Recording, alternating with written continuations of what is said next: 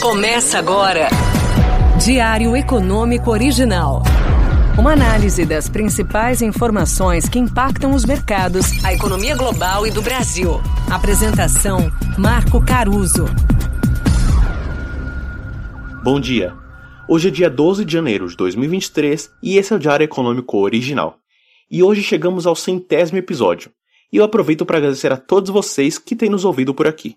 Eu sou Eduardo Vilarim e serei à frente do podcast até sexta-feira, cobrindo as férias do apresentador Marco Caruso.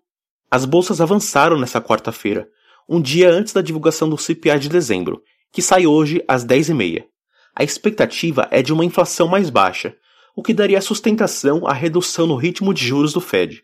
As commodities também ajudaram as bolsas. O futuro do petróleo Brent, para março, fechou em alta de 3,21%, refletindo aí um mercado um pouco mais animado com a reabertura chinesa, ignorando, de certa forma, a alta nos estoques do petróleo bruto dos Estados Unidos que eu comentei ontem. Os títulos do governo dos Estados Unidos também acalmaram, com a maior queda atingindo o vencimento mais longo, o famoso T-Bond, de 30 anos. Por aqui, a história é parecida.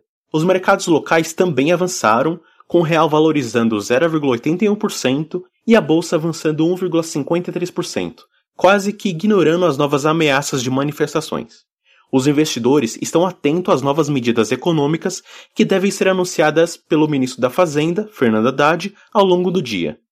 O objetivo do ministro é tapar o buraco fiscal, o que, segundo ele, pode ser feito por meio de algumas MPs, que inclui a reoneração de tributos e a redução da litigiosidade no CARF, o que poderia resultar em uma receita de 50 a 80 bilhões de reais. As declarações da ministra do Planejamento, Simone Tebet, quanto ao compromisso fiscal também deram sustentação a esse ânimo. E o governador de São Paulo, o Tarcísio Freitas, também informou ao broadcast que o presidente Lula não descartou o projeto de privatização do Porto de Santos. Mas as coisas mudaram rapidamente. Logo após o fechamento do pregão, a Americanas veio à imprensa e relatou a descoberta de inconsistências no balanço da ordem de mais ou menos 20 bilhões de reais. Junto com a notícia, o presidente executivo, Sérgio Rial, renunciou ao cargo juntamente com André Cover, diretor financeiro e de relações com investidores. Quem assume o posto de presidente interino é o João Guerra. E além da inconsistência contábil, que inclusive é maior do que o patrimônio, vale notar que a empresa também possui um volume expressivo de debêntures. Como não especulamos por aqui, vamos acompanhar os próximos desdobramentos e reflexos no mercado. E passando para a agenda de hoje, o destaque no Brasil é o desempenho do setor de serviços de novembro, que sai às 9 horas. Aqui nós esperamos uma alta de 0,4% na margem, e a expectativa é que o evento da Copa do Mundo tenha ajudado os serviços prestados às famílias. Além disso, esperamos alguma recuperação do setor de transportes, principalmente o transporte aéreo de passageiros e de cargas, e a continuidade da demanda por serviços de tecnologia da informação. No aguardo. Já às 10h30 é a vez do CPI nos Estados Unidos, assim como eu falei lá no começo. O indicador promete agitar os mercados com resultados de dezembro. O consenso da Bloomberg aponta para uma queda marginal de 0,1% do CPI cheio, o que é equivalente aí a um acumulado de 6,5% ao ano. Já os núcleos de inflação teriam uma alta de 0,3%.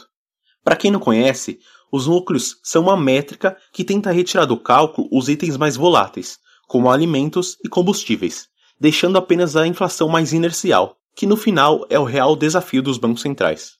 Nós ainda contamos com dois discursos dos presidentes dos Feds regionais dos Estados Unidos. O primeiro é o Patrick Harker, presidente do Fed de Filadélfia, que fala às nove e meia. É importante ter em mente que ele tem um viés levemente mais rock. Já às uma e meia, o Bullard, que é considerado levemente mais dove, dá sua opinião sobre a política monetária. É bom ficar atento. Por hoje é isso. Bom dia, bons negócios e sorte sempre. Você ouviu? Diário Econômico Original. Uma análise das principais informações que impactam os mercados, a economia global e do Brasil. De segunda a sexta, às seis da manhã, no Spotify e YouTube.